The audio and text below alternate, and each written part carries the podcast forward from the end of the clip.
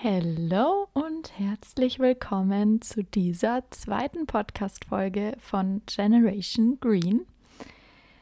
Ich freue mich total immer noch, dass ich diesen Podcast aufnehmen darf und ich hoffe auch, dass sich das niemals ändern wird. Vielen, vielen Dank für euer zahlreiches Feedback, was ihr mir in den letzten Tagen, seitdem der Podcast online kam, eigentlich schon nach weiß ich nicht, ein paar Stunden, nachdem der Podcast online kam, gegeben habt. Das bedeutet mir wirklich super viel. Ich war sehr doll geflasht. Ich hatte natürlich gehofft, dass er gut ankommt. Aber dass so viele Leute ihn dann gleich hören und mir auch so liebe Sachen schreiben, das hat mich geflasht. Also vielen herzlichen Dank nochmal dafür. Und ich freue mich natürlich umso mehr, jetzt die zweite Podcast-Folge relativ bald aufzunehmen. Ich habe ja in der ersten Folge gesagt, dass ich alle zwei Wochen ungefähr hochladen möchte. Aber ich habe ja auch gesagt, die zweite Folge wird wahrscheinlich relativ bald kommen, denn die erste hatte ja noch nicht wirklich Inhalt zu spezifischen Themen. Mal gucken, wie dann ab Folge 3 sozusagen der Turnus sein wird. Lasst euch überraschen, aber spätestens nach zwei Wochen wird der dritte Podcast und alle folgenden dann auch kommen. Ja, auf Instagram haben es bestimmt schon einige mitbekommen. Ich war vorhin nach einer langen, irgendwie stressigen Arbeitswoche meditieren in der Natur. Und das hat so gut getan, wirklich. Wir haben so einen schönen goldenen Herbst hier in Bayern. Ich wohne ja aktuell noch in München. Da muss ich immer so, ja, so ein bisschen zehn Minuten, Viertelstunde rausgehen, um überhaupt mal ansatzweise ins Grüne zu kommen ja, fand das ziemlich cool und habe da erst wieder gemerkt, wie viel es ausmacht, sich einfach mal eine Stunde Zeit zu nehmen, auch mal zwischen der Arbeit in der Mittagspause, um raus an die frische Luft zu kommen, wirklich Ruhe zu haben oder zumindest sich Kopfhörer reinzutun, einen Podcast zu hören. Generation Green soll ziemlich gut sein. Nein, irgendwas, was ihr möchtet. Ich hatte auch tatsächlich eine Gehmeditation gehört für den einen oder anderen mag das ein bisschen befremdlich sein, die sich noch gar nicht so mit dem Thema Meditation auseinandergesetzt haben und dem Thema Achtsamkeit, Bewusstsein. Ich habe ja gesagt, für mich zählt das auch zu dem grünen Lifestyle, zu dem grünen Leben, sprich zu meinem ausgewogenen, glücklichen Leben dazu. Aber darum soll es heute nicht gehen. Ich kann gerne mal zu dem Thema Meditieren eine eigene Podcast-Folge machen, wenn euch das interessiert, was da so die Vorteile sind auch wirklich bewiesene, wissenschaftlich bewiesene Vorteile wieder.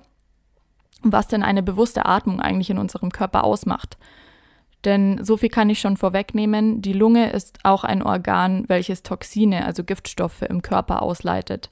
Sprich, für eure Gesundheit und euer Wohlbefinden hat es durchaus auch wissenschaftlich medizinisch belegten Mehrwert, tief zu atmen und bewusst zu atmen. Aber wie gesagt, darum soll es heute nicht gehen. Heute geht es um mein erstes kleines QA, sozusagen zum Einstieg. Es wird so eine Art von QA mit mehreren Fragen in einer Podcast-Folge, die ich beantworten werde, schon ab und zu mal noch geben, aber primär soll es in dem Podcast dann doch um spezifischere Themen gehen, die euch interessieren. Sprich um Themen, wo man nicht in drei, vier Sätzen vielleicht erklären kann, sondern die eure Frage wirklich wissenschaftlich verständlich natürlich erklären soll. Und zwar so, dass man nichts auslässt. Also Beispielthema, wie kann man als Veganer seine Proteine decken? Oder welche Nahrung oder welche Ernährungsform empfiehlst du Sportlern in Bezug auf Proteinbedarf? Das ist kein Thema, was ich einfach so in zwei Sätzen abhaken kann und sagen kann, das oder das und so ist es halt sondern ich möchte das für euch erklären, damit ihr versteht, was die Datenlage dazu ist und wieso die Begründung so ist, wie sie ist und wie das im Körper wirkt und so weiter und so fort. Genau. Aber heute haben wir ein paar kleinere Fragen, beziehungsweise die letzte davon knüpft tatsächlich an ein größeres Thema an, wofür es dann eine extra Podcast-Folge geben wird. Aber ich kann vielleicht am Ende nochmal mehr dazu verraten. Ich habe relativ viele Fragen in meine Richtung bekommen. Da müsst ihr jetzt leider durch. Wie gesagt, ich halte mich an so halbe Stunde, 40 Minuten. Die erste Frage ist nämlich, in welche Richtungen berätst du? Die bekomme ich sehr häufig, wenn ich sage, ich bin Ernährungsberaterin und wenn die Leute wissen, ich bin vegan. Dann verknüpfen die Leute damit, sie ist vegan, also berät sie auch vegan. Das ist nicht der Fall. Ich biete es an in meinem Portfolio.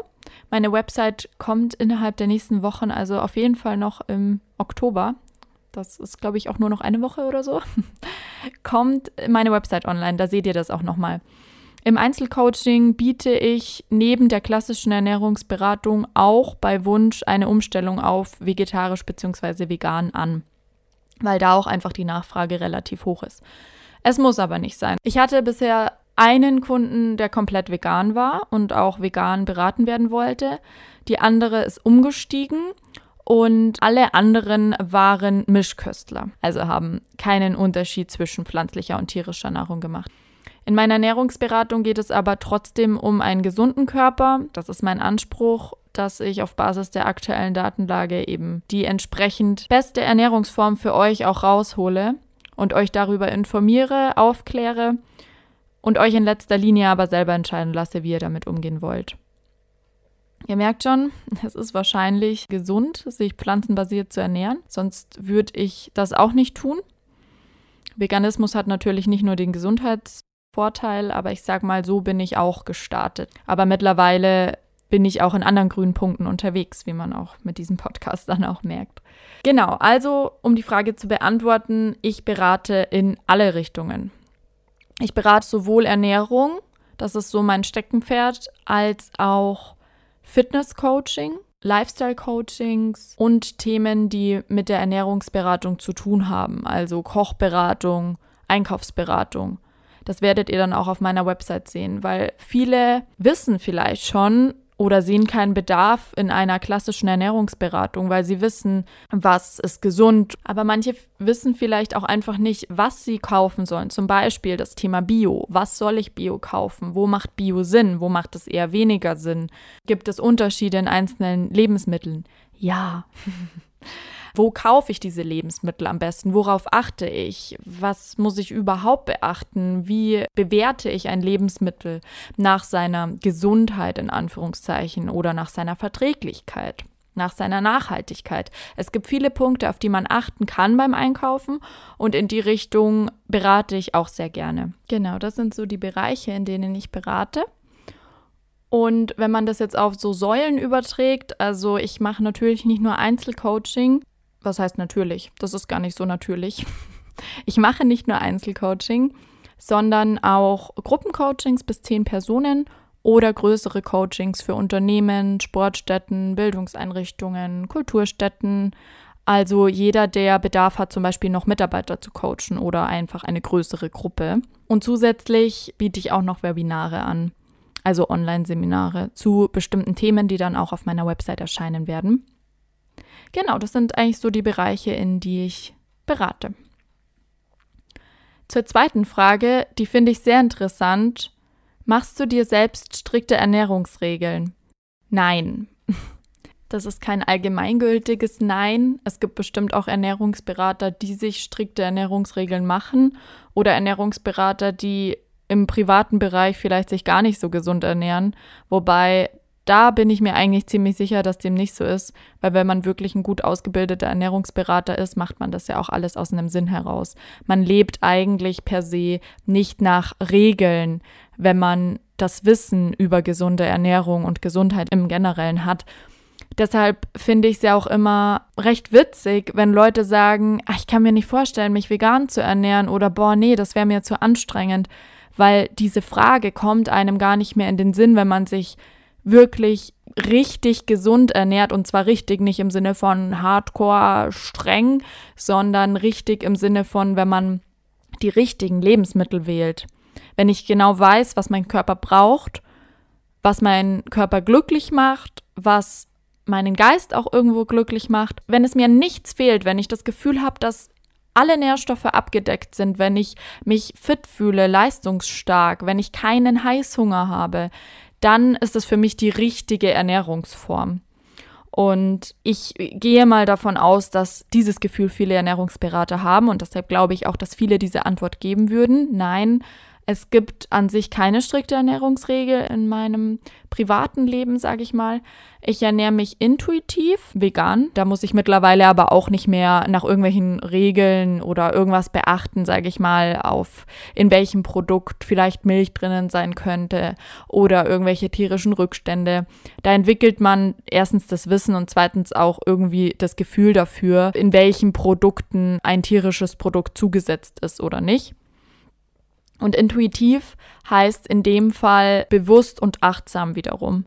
Über Intuition werde ich auch eine eigene Folge machen, weil das auch ein super spannendes Thema ist, was das eigentlich bedeutet. Und intuitiv essen heißt in dem Fall nicht, ich habe Lust auf Schokolade oder Chips, weil diesen Gedanken hat jeder. Also ich würde nicht sagen, dass ich den häufig habe, aber ich lehne mich jetzt einfach mal so weit aus dem Fenster zu behaupten, dass jeder, egal wie gesund er ist, mal denkt, boah, so ein Eis oder so Chips, das wär's jetzt. Aber mit dem Unterschied, dass man als gesundheitsbewusste Person und ich persönlich jetzt wieder als Ernährungsberaterin ganz genau weiß, was es eigentlich heißt, wenn ich Lust auf Chips oder Schokolade habe. Da habe ich nämlich nicht Lust auf dieses hoch erhitzte, industriell verarbeitete, mit raffiniertem Zucker zugesetzte und irgendwelchen Transfettsäuren bildenden Produkt, sondern ich habe Lust auf den Nährstoff, den dieses Produkt ganz bestimmt nicht hat, aber theoretisch vermitteln soll. Sprich, habe ich Lust auf Schokolade, habe ich wahrscheinlich Lust auf Zucker. Habe ich nur Lust oder braucht es mein Körper wirklich? Das sind so Fragen, die bei mir automatisch im Hintergrund ablaufen, was ich mittlerweile als Intuition wahrnehme. Dass ein Gedanke kommt, ich habe Lust auf Schokolade und der nächste ist aber sofort automatisch, oh, ich brauche Zucker, vielleicht helfen Datteln. Vielleicht hilft anderes Trockenobst oder Obst generell. Habe ich wirklich Lust auf diese Art von raffiniertem Zucker? Lust ist so eine eine Sache, das hat auch was mit Gewohnheit und Komfortzone zu tun, aber was mein Körper braucht, ist definitiv nicht das. Es ist durchaus möglich und sehr wahrscheinlich in solchen Situationen, dass dir Zucker abgeht oder dass dir Protein abgeht oder dass dir Fett abgeht. Aber die gesunde Variante davon. Und das würde ich als intuitives Essen bei mir bezeichnen. Also das sehe ich nicht als Ernährungsregel. Und wenn ich Lust auf Zucker habe, dann esse ich Zucker.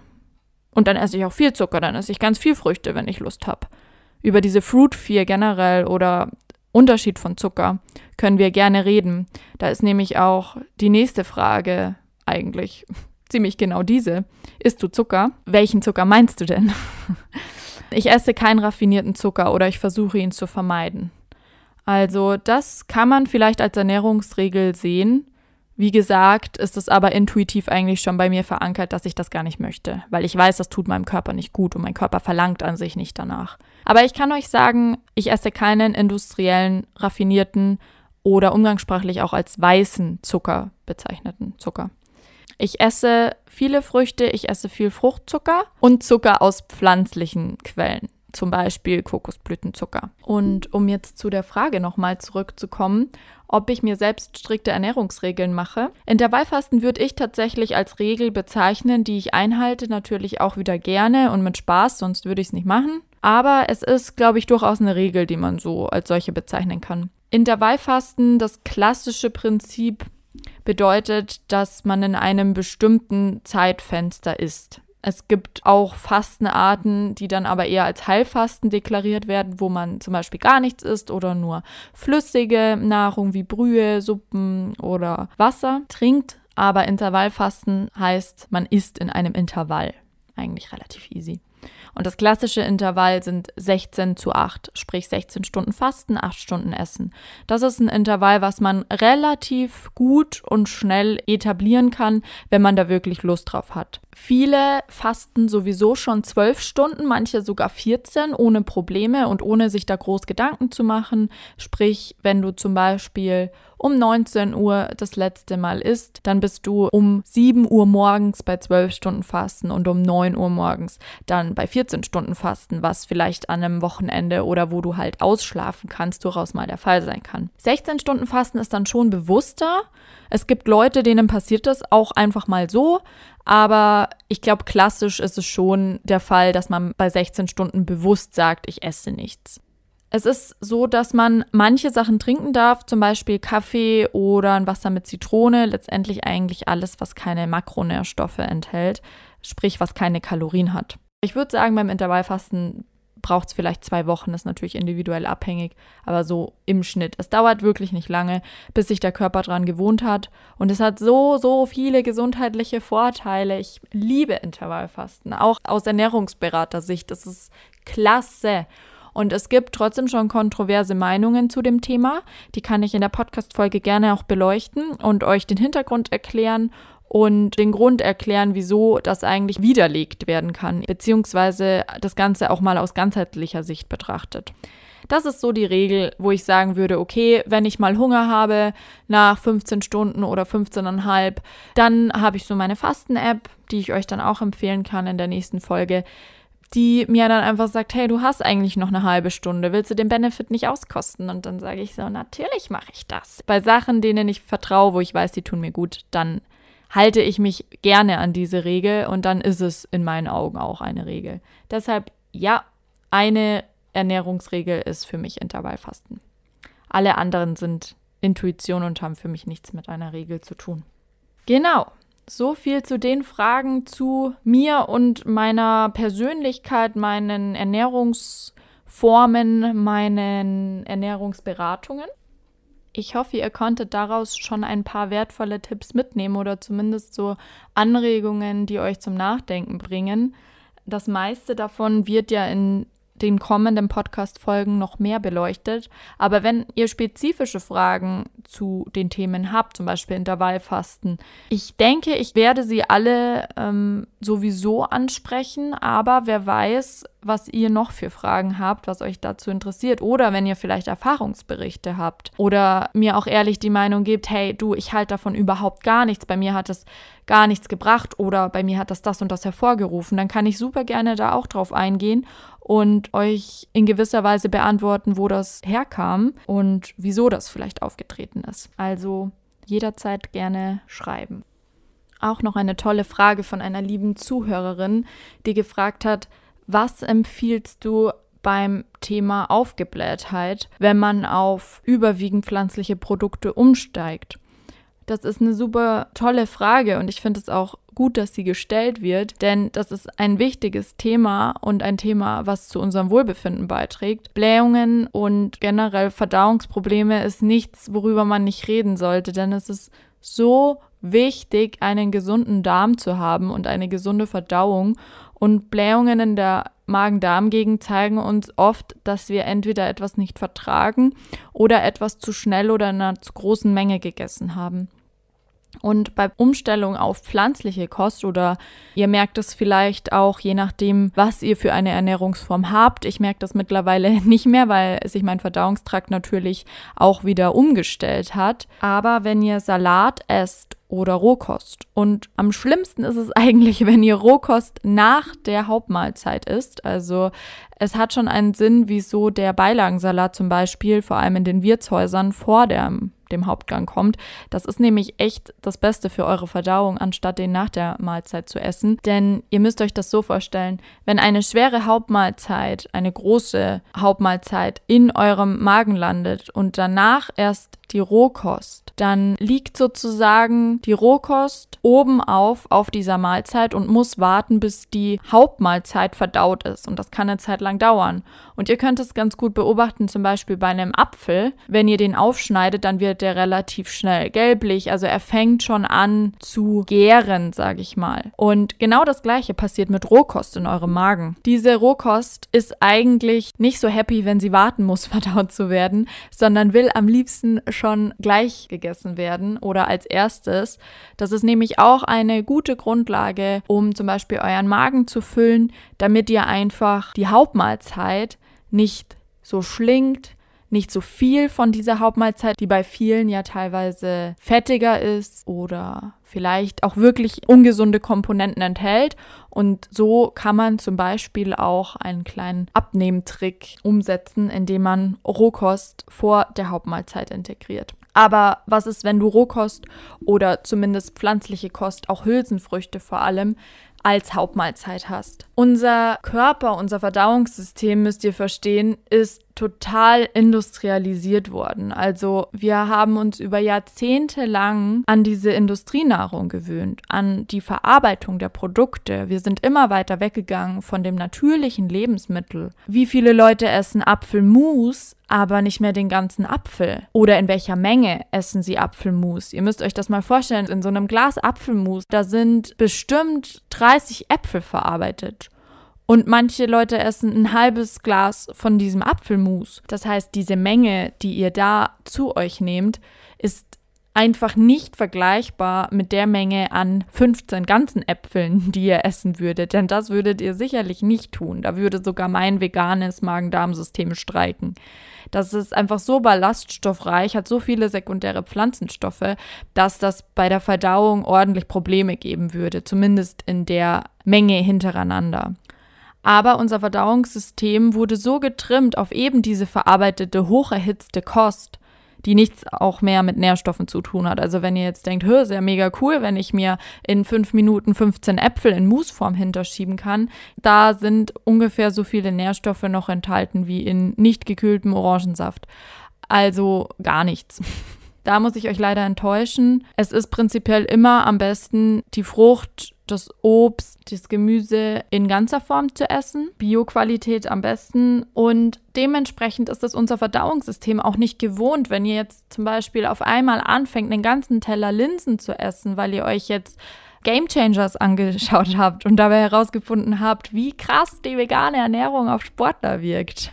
Große Empfehlung, wirklich, wirklich. Richtig, richtig gute Doku auf Netflix. Aber das funktioniert in den wenigsten Fällen. Ich habe euch ja schon im ersten Podcast gesagt, ich bin ein sehr impulsiver Mensch und nachdem ich What the Health gesehen hatte, bin ich von heute auf morgen vegan geworden. Und ich habe es nicht unbedingt mit nur natürlichen Lebensmitteln gemacht, also dass ich mich jetzt nur noch frutarisch ernähre, also sprich nur noch von Obst und Gemüse oder nur noch Hülsenfrüchte, sondern ich habe natürlich auch verarbeitete Produkte mit eingebaut, wie Tofu, was ich immer noch mache, oder auch andere vegane Ersatzprodukte. Aber wenn ich mal so einen richtig vorbildlichen Regenbogenteller gemacht habe aus allen natürlichen Zutaten, dann hatte ich da auch meine Probleme. Und das ist ganz normal, denn unsere Verdauung muss sich erstmal umstellen und das dauert. Deshalb würde ich jedem raten, der vermehrt pflanzliche Kost in seinen Speiseplan integrieren will, was super ist. Ihr macht mit jedem Apfel, den ihr mir integriert und dafür irgendein anderes Glas weglässt oder ein Stück Fleisch durch einen halben Teller Linsen ersetzt, macht ihr schon so vieles richtig. Ich ermutige euch hiermit wirklich die kleinen Schritte zu gehen denn das tut eurer Verdauung besser. Ihr könnt euch langsam dran gewöhnen. Es kommt natürlich auch immer auf die Verträglichkeit drauf an. Wenn ihr natürlich nicht verträglich seid gegenüber Hülsenfrüchten oder bestimmten Nüssen, dann wird es euch auch nichts bringen, die Schritt für Schritt einzubauen.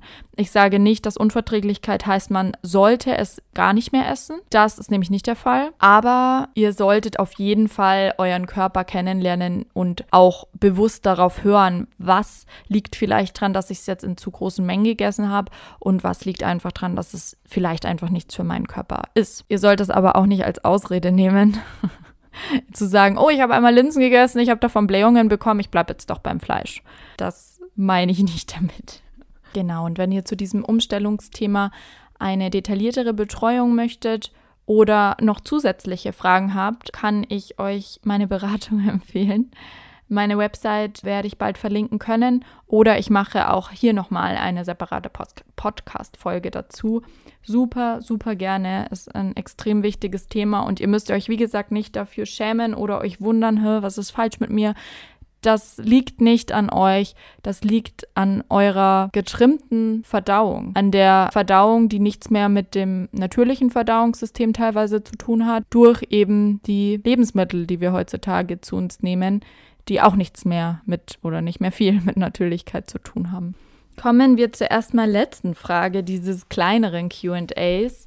Ihr merkt schon, dass trotzdem, dass es vielleicht kleine Fragen sind, doch immer wieder der Kommentar kommen kann, darüber könnte ich jetzt eine eigene Podcast-Folge machen. Versteht dann vielleicht auch meine Intention besser, wieso ich spezifische Podcast-Themen machen möchte. Da kann ich euch nämlich einfach die Fragen viel, viel besser beantworten. Die letzte Frage, und da habe ich ja schon so ein bisschen angeteasert, die wird in einer eigenen Podcast-Folge münden, heißt, wie gesund ist Kuhmilch? Bam! große, große Frage. Ich habe aber mir aufgeschrieben, wie ich diese Frage in ein paar Minuten beantworten kann, dass sie beantwortet ist, dass ihr euch Gedanken darüber machen könnt das Ganze mal sacken lassen könnt, was nicht in Richtung Milchindustrie per se läuft. Also da trenne ich die Themen. Da komme ich auch nach der Beantwortung dieser Frage nochmal drauf, in welche Richtung der nächste Podcast gehen wird. Und eigentlich teilt es sich sogar in drei Themen auf. Das eine Thema, wie gesund ist Kuhmilch, beantworte ich jetzt. Und die anderen beiden erwähne ich am Ende nochmal. Also, wie gesund ist denn Kuhmilch? Eigentlich ist es eine ganz einfache Gegenfrage, die ich stellen kann. Bist du denn eine Babykuh? Und wenn du die Frage jetzt nicht mit Ja beantworten kannst, und wenn du das kannst übrigens, schreib mir bitte unbedingt, weil dann habe ich so einige Fragen an dich.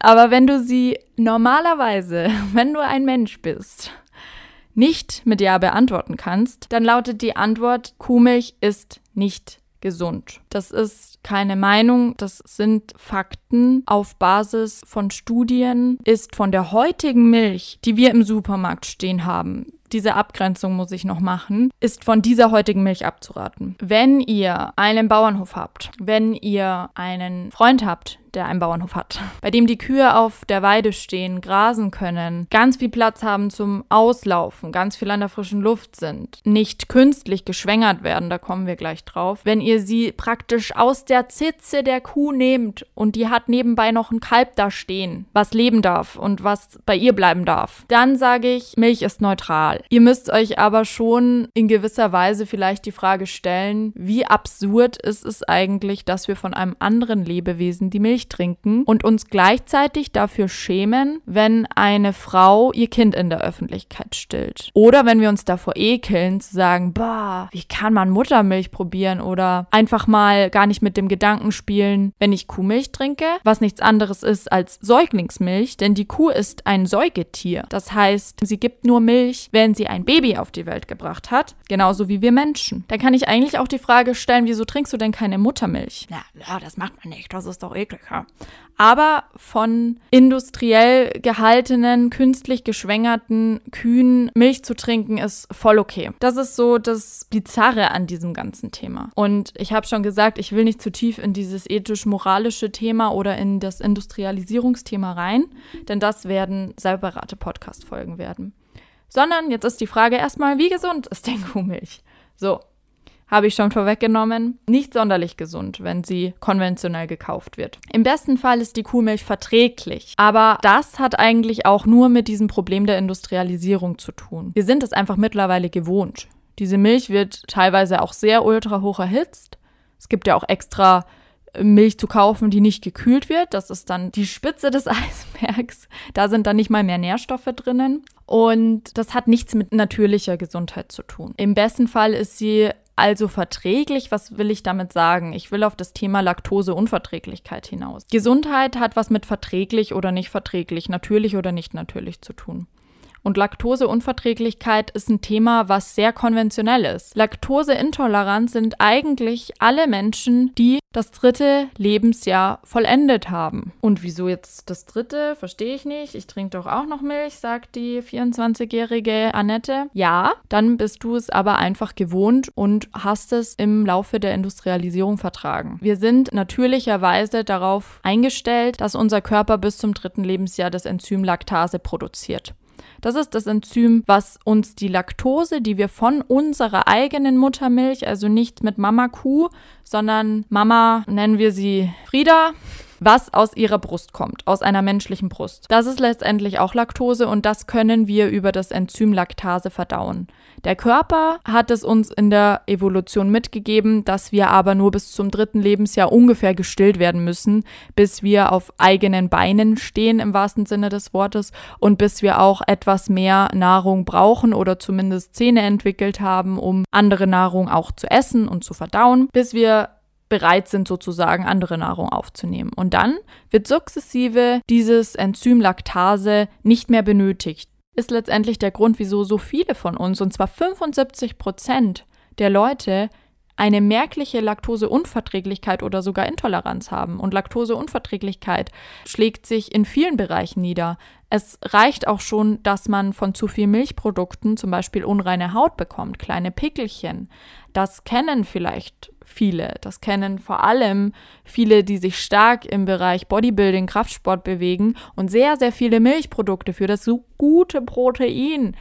Achtung, Sarkasmus in sich reinschaufeln und dann diese kleinen Pickelchen am Rücken kriegen. Das ist eine Laktoseunverträglichkeit unter anderem. Denn wir sind natürlicherweise einfach nicht dafür ausgelegt, diese Laktose noch zu verdauen. Das ist so der erste Punkt, der eigentlich gegen ein, ein gesundes Lebensmittel der Kuhmilch spricht. Der zweite Punkt ist, dass das tierische Protein, was in dieser Kuhmilch drinnen ist, ein artfremdes Protein ist. Wir sind erstens dafür nicht ausgelegt, es zu verdauen. Zweitens fördert es aus diesem Grund auch Entzündungen, sogar Asthma wurde belegt, Allergien, Neurodermitis, Diabetes und im schlimmsten Fall, und das hört sich jetzt sehr plakativ an, aber auch Krebs. Der Milchkonsum ist mit Brustkrebs korrelativ bewiesen worden, sprich es ist eine sehr hohe Wahrscheinlichkeit da, dass ein Glas Milch pro Tag bei einer Frau das Brustkrebsrisiko um 30 Prozent erhöht, genauso wie beim Mann das Prostatakrebsrisiko. Und wenn man es sich überlegt, dass Entzündungen wie Pickel hervorgerufen werden können durch diese Laktoseunverträglichkeit, durch diese Artfremde der tierischen Proteine, dann ist es auch nicht verwunderlich, dass diese Entzündungen sich verschlimmern können hin zu Allergien. Und was ist letztendlich Krebs? Krebs ist eine entartete Form einer Entzündung, die im Körper vorliegt. Aber wir haben doch gelernt, Milch macht uns stark. Milch macht uns starke Knochen, denn da ist viel Kalzium drinnen und deshalb soll man auch Fruchtzwerge essen.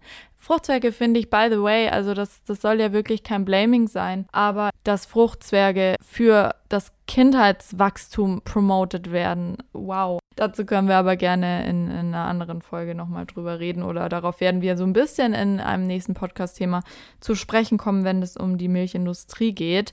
Aber wir wollen ja hier sachlich bleiben. Ist Kuhmilch gesund? Ich hole mich selbst immer wieder zu dieser Frage zurück. Der Calcium-Mythos. Also, Milch enthält Calcium. Das ist richtig. Milch enthält aber, wie wir gerade auch schon gelernt haben, auch andere Stoffe, zum Beispiel artfremde Proteine, die für uns eher weniger gut sind. Und genau dieses tierische Protein, welches wir in einer, sage ich mal, normalen, industrialisierten Ernährungsweise pflegen, also einen tierischen Proteinüberschuss sogar, führt zu einer Übersäuerung im Körper. Die Übersäuerung durch tierische Proteine bzw. tierische Produkte allgemein ist enorm und kann eben auch zu entzündlichen Krankheiten führen. Diese Übersäuerung ist also nicht gut für unseren Körper und unser Körper ist sehr schlau. Was versucht er also? Er versucht die Säuren zu neutralisieren.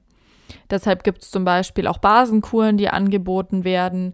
Oder in der Ayurveda-Medizin setzt man verstärkt auf basenreiche Ernährung, gerade deswegen, weil wir dazu tendieren, zum Beispiel auch mit Kaffee, Alkohol, Nikotin, mit diesen ganzen Alltagsdrogen, sage ich mal, unseren Körper kontinuierlich zu übersäuern. Also versucht unser Körper das zu neutralisieren und wie passiert es? Über Kalzium unter anderem. Kalzium, welches aus den Knochen entnommen wird. So, und wer jetzt aufgepasst hat, erkennt das Schizophrene an der ganzen Sache. Viele Menschen trinken Milch, da sie denken, es ist gut für ihren Kalziumhaushalt, für ihre Knochen. Und im Umkehrschluss ist unter anderem das tierische Protein bzw. das Milchprodukt dafür verantwortlich, dass die Leute an Osteoporose, also an porösen Knochen erkranken. Denn zur Neutralisierung dieser Übersäuerung durch die Milch brauchen wir eben das Kalzium aus den Knochen, was unser Körper sich dann eben auch holt.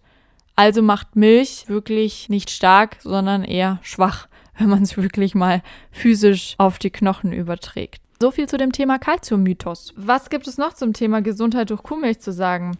Östrogene, das ist ein sehr, sehr spannendes Thema und eigentlich relativ einfach. Wie ich vorhin schon gesagt habe, die Kuh ist ein Säugetier, das heißt, sie produziert diese Milch eigentlich nur für ihr Kalb. Wie bei uns Menschen produziert sie also nur Milch, wenn sie schwanger ist, wenn sie Schwangerschaftshormone in sich trägt. Jetzt könnt ihr euch, ohne euch sehr erschreckende Bilder und Videoformate anzugucken, vielleicht auch schon erschließen, was das heißt, wenn ihr Kuhmilch trinken könnt. Aus dem Supermarkt oder auch auf der Weide. Die Kuh ist schwanger, um diese Milch zu produzieren oder war schwanger, hat ein Kalb geboren. Und das ist leider traurige Wahrheit in der Industrie.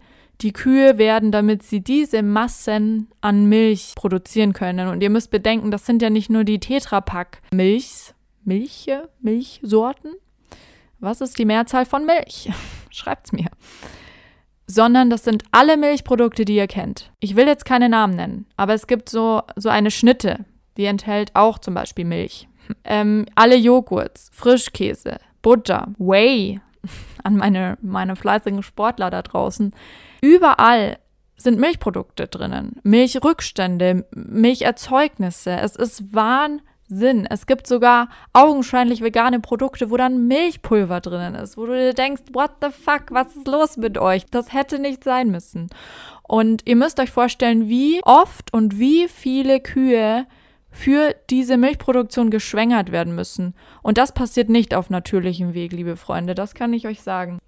Nicht zu vergessen, dass dieser dauerhaft geschwängerten Kuh nicht mal die einzige Freude, die sie eventuell noch in diesem ganzen Leid hätte, nicht mal das wird ihr gelassen, dass sie ihr Kalb behalten darf. Das heißt, sie wird kontinuierlich geschwängert, sie hat kontinuierlich den Stress und die Strapazen einer Schwangerschaft, die Mamis unter euch oder Schwangere zu gut kennen, sondern ihr wird auch noch am Ende dieses ganzen Prozesses sofort ihr Ein und alles, ihr kleines Kälbchen weggenommen. Und zwar kontinuierlich in einem stetigen industriellen Prozess. Und da stellt sich eigentlich schon die Sinnhaftigkeit dieses ganzen Milchkonsums. Und auch ein Grund für mich, wieso ich überzeugter Veganer bin und nicht Vegetarier. Denn von, von Vegetariern unterscheidet uns ja, dass wir auch die Milchprodukte nicht zu uns nehmen. Und es ist ein sehr, sehr guter Schritt.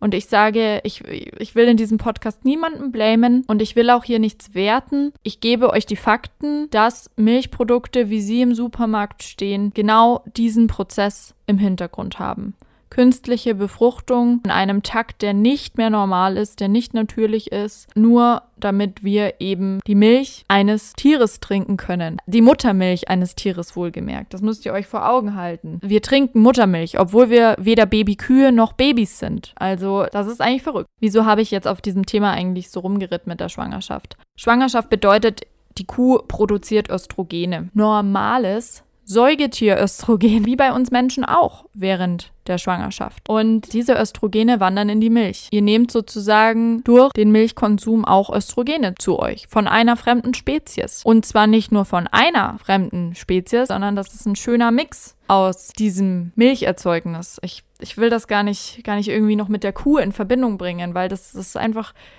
das ist einfach Ausbeutung, das ist blutig, das ist tatsächlich, ich hoffe, ihr esst nicht und ich will da auch nicht zu tief ins Detail gehen, aber in äh, Milch ist tatsächlich auch Blut und Eiter enthalten. Denn die, diese Kuh ist oder war schwanger. Und da kommt sowas mal aus einem ehemals schwangeren Säugetier heraus. Das ist der natürliche Prozess. Ich habe auch schon mal die Aussage gehört, ja, aber es wird doch ultra hoch erhitzt. Dann ist es doch, dann, dann ist es doch weg. Okay. Wenn es dir dann besser schmeckt, nur weil du weißt, dass Blut und Eiter wurde ultra hoch erhitzt, dann Prost. Ja, das soll es auch gewesen sein zu diesem Thema. Um diese Frage also final zu beantworten, ist Kuhmilch gesund? Nein, ist sie nicht. Milch enthält natürlich auch Nährstoffe. Sie enthält natürlich Protein, was wie gesagt nicht das bestverträglichste ist und ein artfremdes Protein ist.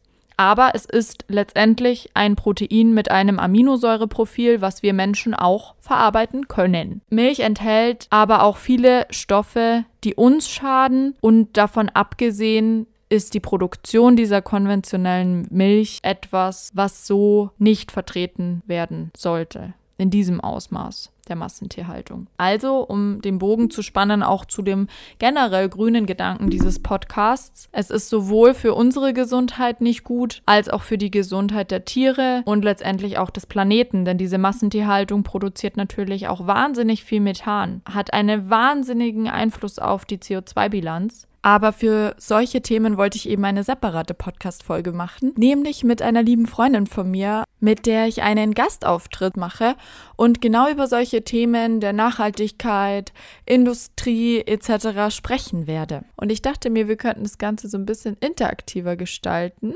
Vielleicht mache ich so eine kleine Abstimmung auf Instagram und dann packe ich euch einfach mal die Bestandsliste sozusagen an Themen, die ich zur Auswahl habe, rein und ihr könnt dann abstimmen, welche Folge als nächstes kommen soll. Da sind nämlich echt so ein paar spannende Themen dabei. Zum Beispiel auch mit anderen Podcast-Gästen wie meinem Freund. Vielleicht vermutet es der ein oder andere schon. Mein Freund ist auch seit einiger Zeit vegan. Noch nicht so super lange. Wir sind auch noch nicht so super lange zusammen. Also er war noch nicht unter meinen Fuchteln und deshalb hat es etwas gedauert. Aber mit ihm kann ich gerne auch mal eine Podcast-Folge machen, die dann ungefähr den Titel trägt Vegan als Mann? Fragezeichen, Ausrufezeichen, Drama, du was? Wie kannst du denn dann noch stark sein als Mann, wenn du kein Fleisch mehr isst? Und das Thema vegane Beziehung. Das können wir in diesem gemeinsamen Podcast mit meinem Freund als Gast gerne mal klären. Wenn ihr daran Interesse habt, schreibt mir das sehr gerne. Beziehungsweise ich mache, wie gesagt, eine Abstimmung dann rein. Und ja, in diesem Sinne wäre das, glaube ich, alles, was ich zu den Themen sagen wollte. Ich habe, wie gesagt, hier eine ganz große Liste vor mir mit vielen Themen, die ihr mir geschrieben habt. Vielen Dank dafür. Es wird eine Folge geben zu Ernährung und Abnehmen in der Stillzeit, eine Folge zu nachhaltiger Leben im Alltag mit Tipps, Empfehlungen, wie ich das bei mir, bei uns im Alltag mache, zu dem Thema intuitiv Essen und generell Intuition, was da so meine Leitsprüche eigentlich im Leben sind und was da dahinter steckt und wie das euer Leben nachhaltig wirklich bereichern kann. Tipps für ein gesundes Immunsystem. Das ist, glaube ich, gerade zu der jetzigen Zeit ein echt spannendes Thema und ich kann euch darin Tipps geben, die ihr instant umsetzen könnt, um euer Immunsystem zu stärken. Das Thema Intervallfasten habe ich schon angesprochen. Und das Thema Nahrungsergänzungen und Supplemente. Darüber wird es auch eine separate Podcast-Folge geben. Was sind Nahrungsergänzungsmittel, die super sinnvoll sind, die ich auch jedem meiner Klienten empfehlen würde? Was sind Nahrungsmittel, die ihr definitiv streichen könnt? Oder wo gibt es Unterschiede in den Nahrungsergänzungsmitteln? Kann ich mir einfach ein Vitamin D3-Produkt aus einem Drogeriemarkt holen? Oder worauf muss ich da achten? Solche Fragen werden zum Beispiel in diesem Podcast beantwortet. Ich freue mich nach wie vor immer über eure Fragen, Feedback, Anregungen, Meinungen, konstruktive Kritik. Ich bin für alles offen. Ich hoffe, diese Podcast-Folge war interessant und hat euch weitergebracht, regt euch ein bisschen zum Nachdenken an, hat euch Fragen beantwortet oder auch Themen angesprochen, die ihr vielleicht noch nicht auf dem Schirm hattet. Und ich freue mich super doll auf die nächste Folge. Und dann bedanke ich mich, freue mich aufs nächste Mal und bis dann.